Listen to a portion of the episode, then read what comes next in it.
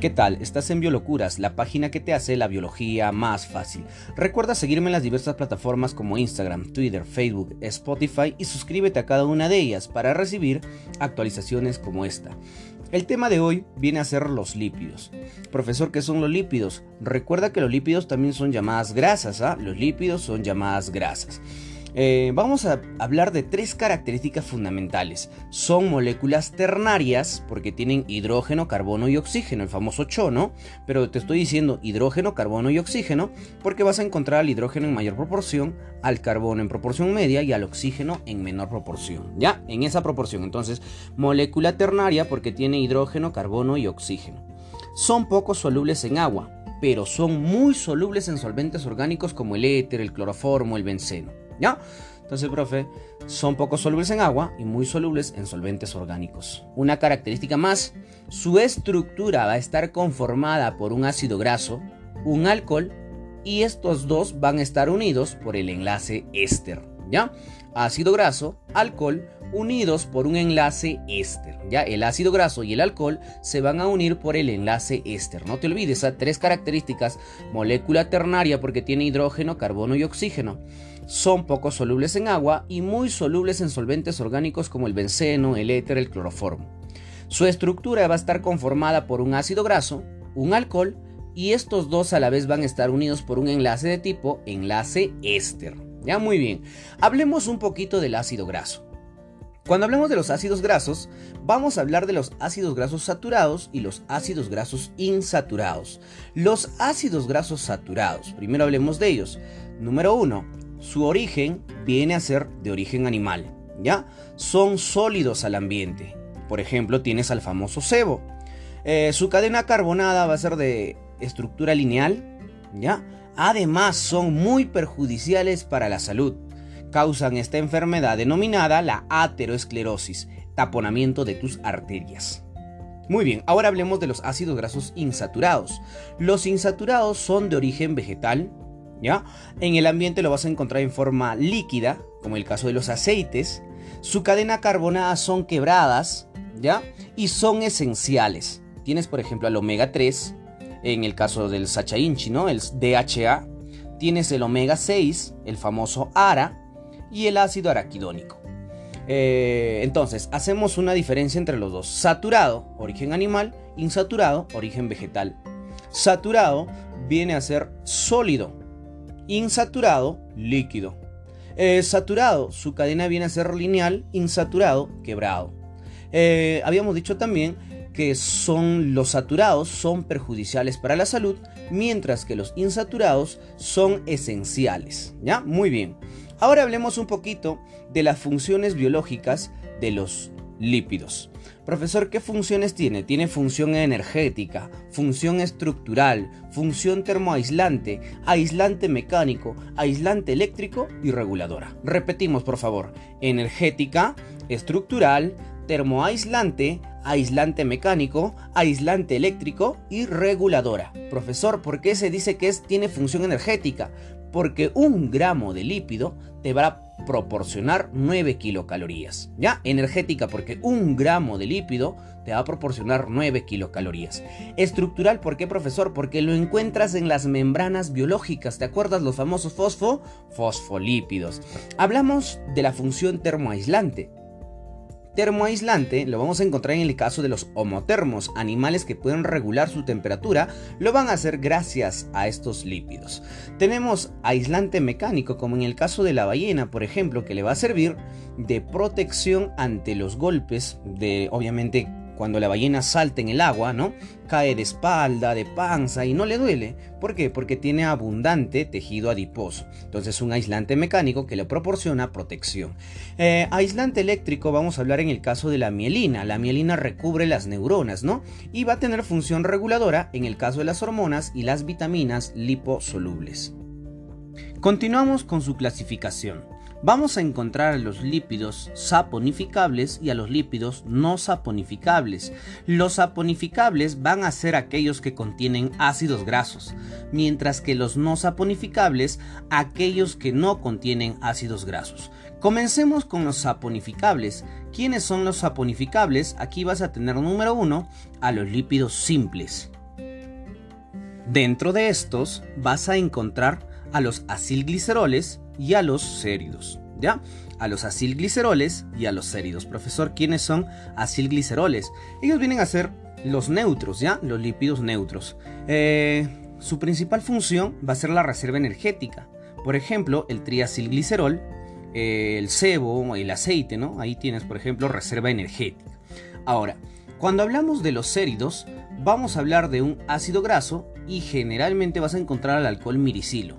Ya, ejemplo, profesor, tienes al cerumen en el oído, tienes la lanolina en el cabello, la suberina en el tallo, la cutina en la hoja, espermaceti en el caso de la ballena, ¿no?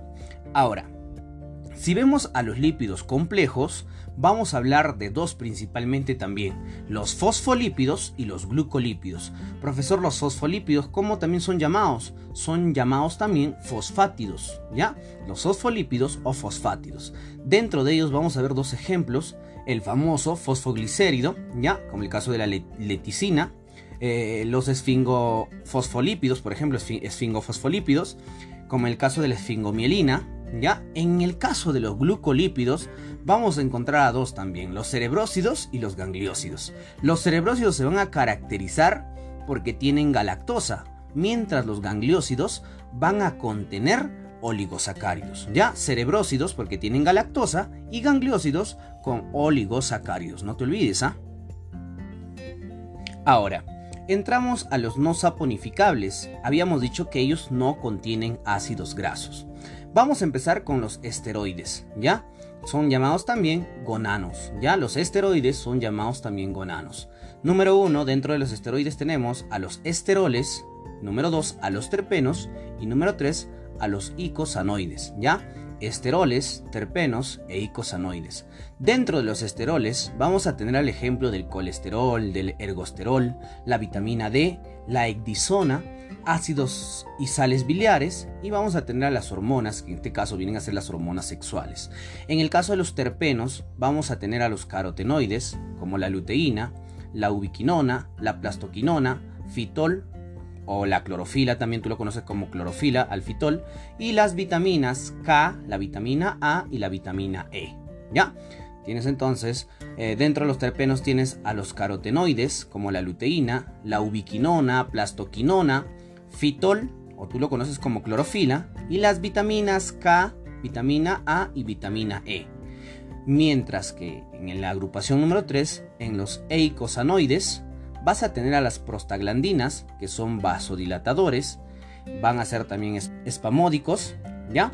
Ácido araquidónico, tienes al tromboxano, leucotrieno, que sirve para los procesos inflamatorios, Profe, hábleme un poquito más, ¿ya? Un poquito más, mira, nuevamente, recapitulemos, ¿ya?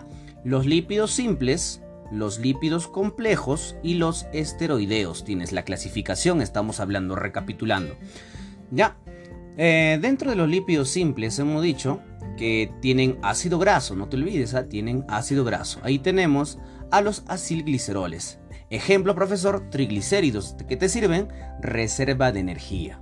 En el caso de las ceras, las ceras van a permitir la impermeabilidad a la humedad, ¿ya?